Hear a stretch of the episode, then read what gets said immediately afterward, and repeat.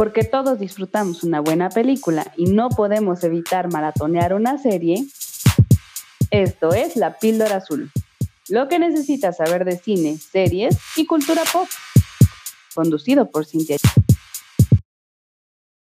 Bienvenidos a otro episodio de La Píldora Azul. Hoy les quiero hablar de una película que a mí me encantó, me encantó, me encantó. O sea, sí se volvió ya como una de mis favoritas.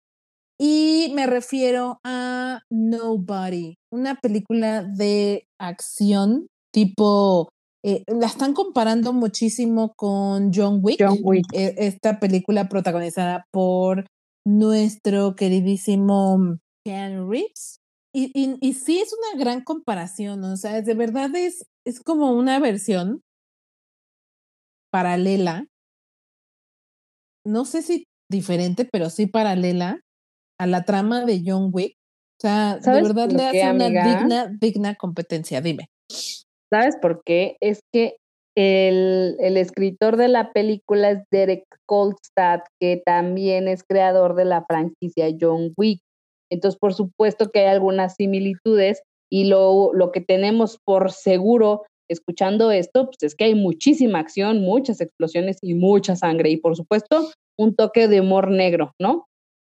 Eh, así es. De hecho, también David Lynch es productor de esta película. Él, para quienes no saben quién es, eh, debutó como director en 2014 con John Wick. Eh, también en 2017 sacó Atómica, protagonizada por Charlize Theron, que a mí me encanta esa película. Es otra de esas películas de balazos y, y putazos y máxima acción.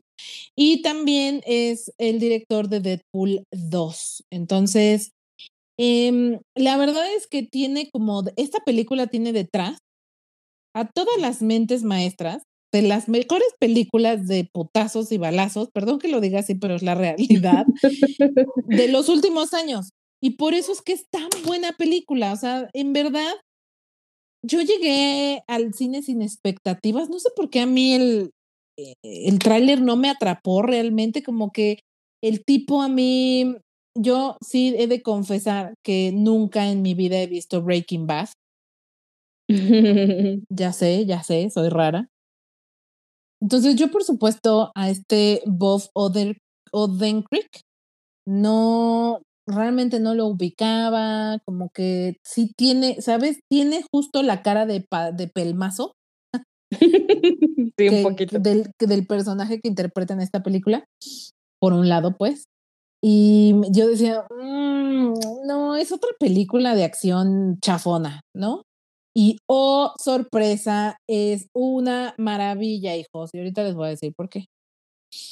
De entrada, este cuate, que justamente interpreta a Sol, el abogado eh, corrupto en Breaking Bad y que hasta tuvo ya un spin-off, donde él es el protagonista de su propia serie, Better Call Saul. La verdad es que este cuate tuvo una preparación bastante ruda para las secuencias de pelea y para el uso de las armas y etcétera. O sea, el tipo sí se preparó bastante para dar el ancho e- en este papel. También tenemos como dos nombres más que a mí me gustaría destacar eh, como parte del elenco de la película. Por un lado tenemos a Connie Nielsen, que seguramente la ubican como la reina Hipólita de, la peli- de las películas de Wonder Woman, eh, que es la esposa del el personaje de Bob. Y otro, otro gran, otra gran incorporación que fue una delicia volverla a ver en pantalla fue Christopher Lloyd. Si no saben quién es Christopher Lloyd, él es nada más, nada menos que el Doc de Volver al Futuro. No sé cuántos años tiene que no lo había visto en pantalla, güey, ya ni siquiera sabría decirles, pero fue como, yo les digo, la verdad es que ya ni me acuerdo bien del tráiler, no recuerdo haberlo visto en tráiler, creo que en el tráiler no lo sacan. Aparece en pantalla, fue, no, es el Doc, es el Doc. Sí, Y- Sí, y que fíjate que él, él eh, dentro de los datos curiosos que yo encontré, él insistió en cargar las escopetas, digo, que son pesadas, sin ayuda, o sea, se las echa él así, y de verdad que quedan maravillados con esta, con las secuelas que llega a tener, ¿eh? Sí, sí, las secuencias que, que Christopher Lloyd tiene son espectaculares porque ¿cuántos años tiene el, el señor ahorita? A ver, se los no, voy a de tener como 800, hija. Se, lo, se los voy a confirmar en este momento. Tiene 82 años. 82 años. no es para nada un jovenzuelo, ¿no? Y de hecho sí se le ve viejito, pues.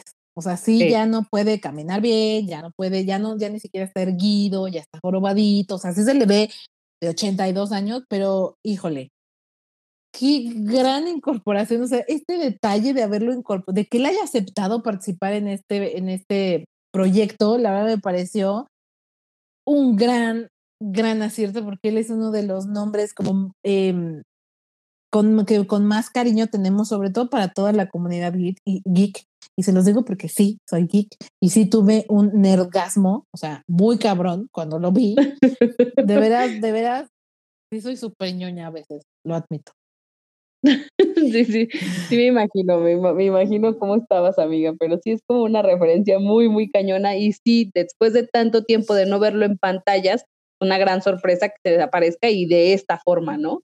Así es, y si aún no los he convencido de verla, ya tan solo con compararla con John Wick, que por cierto, pues es una, realmente se, ha vuelto como toda una película de culto, por eso ya tuvo varias secuelas, todavía se espera la cuarta parte de John Wick, que se supone que este año se iba a estrenar, pandemia nos arruinaste todos nuestros planes, este justo iba a ser el año de Keanu Reeves, porque íbamos a tener la secuela de John Wick y la secuela de Matrix, ambas su cuarta parte, entonces este año no iba a estar con todo, la pandemia no nos lo permitió. Pero bueno, se supone que la cuarta temporada, la cuarta parte, perdón, de John Wick llega a finales de este año y Matrix llega, en Matrix 4 llega el siguiente año. Pero a lo que iba, si no los he terminado de convencer comparándola con esta gran película de culto y que de verdad le, le se echan un quien vive, Christopher Lloyd es la cereza del pastel por la que sin nada hasta este momento los ha convencido. O sea, solo por verlo él en pantalla vale totalmente la pena los sesenta y tantos pesos que cuesta el cine, ¿no? En promedio, digo, porque habrá lugares más baratos, habrá lugares más caros. Pero bueno, dicho todo lo anterior, nada más como para darles un poquito más de contexto, eh, la película sigue a un hombre promedio porque al inicio de la película es completamente normal, incluso justo como les decía, es un papanatas, ¿no? Es el clásico eh, clase mediero, con un trabajo mediocre, con una vida mediocre, con una esposa que no lo quiere, que no lo estima, ¿no? O sea, que no le tiene el más mínimo respeto, con unos hijos que no le tienen el más mínimo respeto, con una vida completamente eh, monótona, que es despertar, café, trabajo, regresar a casa, hijos, dormir y así sucesivamente. Sí, muy rutinario y la neta es que, pues, no sé, mediocre, sí es la palabra. Así es, y les digo papanatas, porque todo el mundo lo hace menos, los hijos lo hacen menos, la mamá lo, digo la mamá, perdón, la, esposa, lo hace menos, eh, trabaja en la empresa del papá de, de la esposa, entonces el suegro lo hace menos, el hermano lo hace menos, el hermano de la esposa lo hace menos, o sea, mal, o sea, de veras mal. Entonces este hombre, tan aburrido y clase mediero, eh, termina involucrado en una, en una pelea donde defiende a una persona y se avienta una, una pelea a golpes, como con, eh, creo que son como seis tipos, bastante más jóvenes que él, porque además este hombre ya es adulto, yo creo que, eh, no sé si el actor está en sus 50 años, pero el personaje se ve más, más o menos en los 50 años, y pelea con puro chavo, ¿no? Como unos pándalos ahí. Y esta pelea que pareciera insignificante sin ningún sentido, todo por ayudar a un tercero, termina por convertirlo en el objetivo de un narcotraficante vengativo, un ruso, se mete con la mafia rusa, ¿no? Porque dentro del grupo de hombres a los que golpea está el hermano de este ruso, gangster, y entonces el ruso lo toma personal y bueno, ya se imaginarán lo que sigue a partir de aquí, ¿no? Entonces, el, entonces el hombre, o oh sorpresa, no es un hombre cualquiera, resulta ser un nobody. ¿Y qué es un nobody? Pues es un nombre clave para una persona que trabajaba para la CIA, para el FBI, para cualquiera de estas instituciones, como el último recurso de que este sí lo logra, o sea, como Rambo, pues, ¿no? O sea, básicamente. Sí, básicamente, o sea, si nadie más pudo, este sí va a poder, ¿no? Entonces, o sea, es de cuidado, o sea, justo incluso se llama así Nobody, ¿no? Tiene un nombre, ¿no? De lo rudo, sanguinario y de que es una pinche arma de destrucción masiva, ¿no? Y resulta, ya nada más para añadirle la cereza del pastel, resulta que este hombre disfrutaba de su trabajo, o sea, le gustaba ser un maldito golpeador, casi asesino de personas, y entonces, después de decidir llevar una vida normal, pues descubre que lo que más disfruta es pues la violencia, la pues, el salvajismo. El salvajismo y entonces el que se le venga encima a la mafia rusa es lo mejor que le pudo pasar en la vida, ¿no? Exacto, mira, es que se las acumuló, se las guardó varios años, entonces de repente dijo, pues vénganos tu reino, desataron a la fiera. Y para colmo de males resulta que la familia, la familia que él tiene es eh, igual, son unos, este, eh, son rudos, son salvajes, les encanta la violencia. Entonces imagínense si uno es así, este, tres sumados, pues está más cañón. Entonces, de veras, eh, la primera parte de la película, estamos hablando como quizá de los primeros 30, 40 minutos, que es cuando empieza, eh, nos están planteando toda esta trama, es el, es el punto de partida y eh, en, un par de, escenas como que se le quedan viendo, lo reconocen por alguna, eh, en una escena fue por un tatuaje, en otra escena creo que es justo por su nombre clave, que, que se echan a correr, güey, hasta te da risa porque se dan cuenta quién es, se dan cuenta que él es un nobody y le superhuye, ¿no? De hecho hay una escena en la que eh, ah, el güey que se da cuenta se va, se encierra y cierra así como con 20 candados su, su puerta, güey, como de, güey, no mames, este güey me va a matar nada más con verme. Y la verdad es que este es justo el humor negro que tú mencionabas, ¿no? Es este, esta mezcla entre acción, bastante violencia, porque sí es bastante ruda, mezclada con momentos chuscos o cómicos. Yo la disfruté muchísimo, digo, ya dicho todo lo anterior, la disfruté. La verdad es que no le encuentro nada malo, o sea, así les digo, no le podría encontrar algo realmente malo porque en general es bastante buena, o sea, las secuencias de acción son buenas, el guion está bastante bien bajado y construido, las actuaciones están muy buenas. A mí me sorprendió bastante este actor, Bob Odenkirk. El papel es bastante bueno, o sea, sí lo cumple como, como este hombre clase mediero, bobo y soso y que no tiene nada del otro mundo. Y por el otro lado, después se vuelve un arma de destrucción masiva y las secuencias que logran con él son impresionantes. Y creo que esto es justo la gran diferencia con John Wick, ya que la compararon tanto. En John Wick, a Keanu Reeves, pues sí lo golpean también, sí lo hieren y sí todo, pero de repente John Wick siempre termina teniendo un halo de indestructible y como semidios, ¿no? Como si fuera Superman al que no le pasa nada. O sea, si recordamos, no sé si es en la segunda o tercera parte donde se cae de un como un décimo piso o un, así como un chingo de pisos y el güey sobrevive, ¿no? Y es como, güey. Por Dios. Por Dios, ¿no? O sea, acaba de caerse de no sé cuántos pisos. En cambio, eh, en Nobody, el actor principal se siente más humano, más real, porque las secuencias de pelea, en todas termina él sangrando y súper mega golpeado y, y sí le costó trabajo, ¿sabes? No es como que ya le dio tres golpecitos al de enfrente y ya lo venció. Sí le cuesta trabajo. Entonces, tiene como un halo más realista. Es como la gran, gran diferencia contra John Wick, ¿no? Sí, sí, sí. Yo también por ahí leí alguna referencia con Liam Neeson en Busca Implacable. cierto, también. Que también Liam Neeson es lo mismo que John Wick, ¿no? O sea, llega de pras, pras, pras y ya desarmó a ocho y es como que de repente es, ay, a ver, espérate, ¿no? Me parece que acá en este sentido es mucho más realista, o sea, sí, te va golpeadito también. Así es, de repente tiene escenas rayando en logor, rayando en violencia extremadamente explícita, eh, como saben, no soy fan, pero La verdad es que es bastante, bastante buena. Fue una grata sorpresa eh, de este año. O sea, creo que sí entraría dentro de mi lista de lo mejor que he visto en lo que va del año. Me sorprendió, me dejó un muy buen sabor de boca.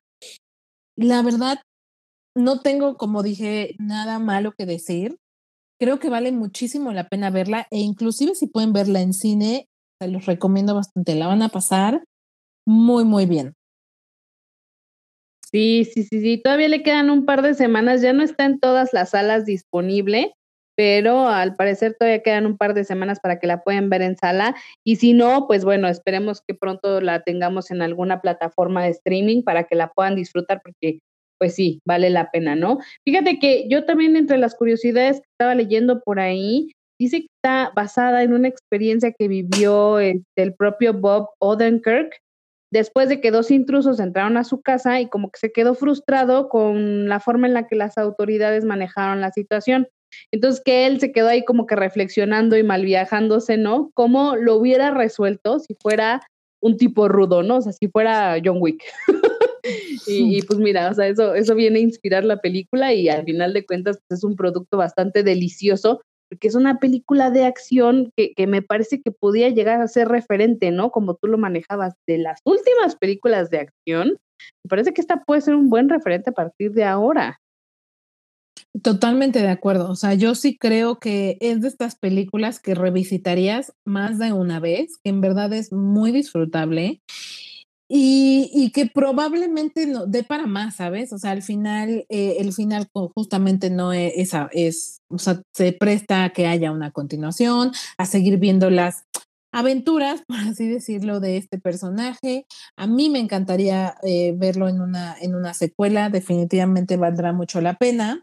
Yo a esta película le pongo de calificación cuatro píldoras de cinco. Y no le doy las cinco porque, como decía Andrei, nada es perfecto quizá tendrá por ahí un par de cosas que yo, francamente, como soy muy fan, no se las podría decir.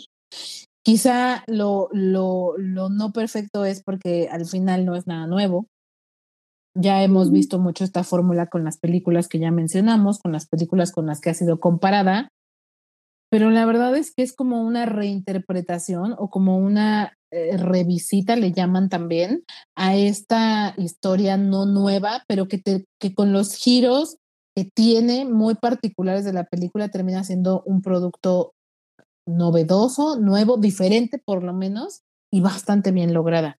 Por eso es que yo le, le dejo una calificación de 4.5 píldoras.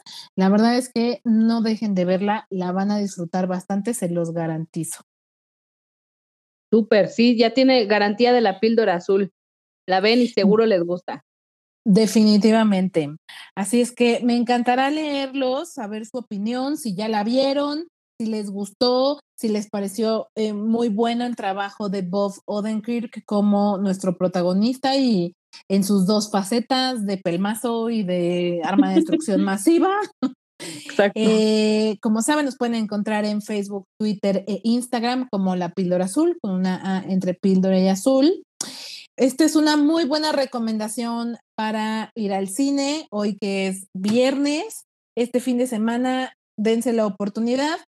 Muchas gracias por darle play, muchas gracias Ani, nos escuchamos la siguiente semana. Chao. Chao.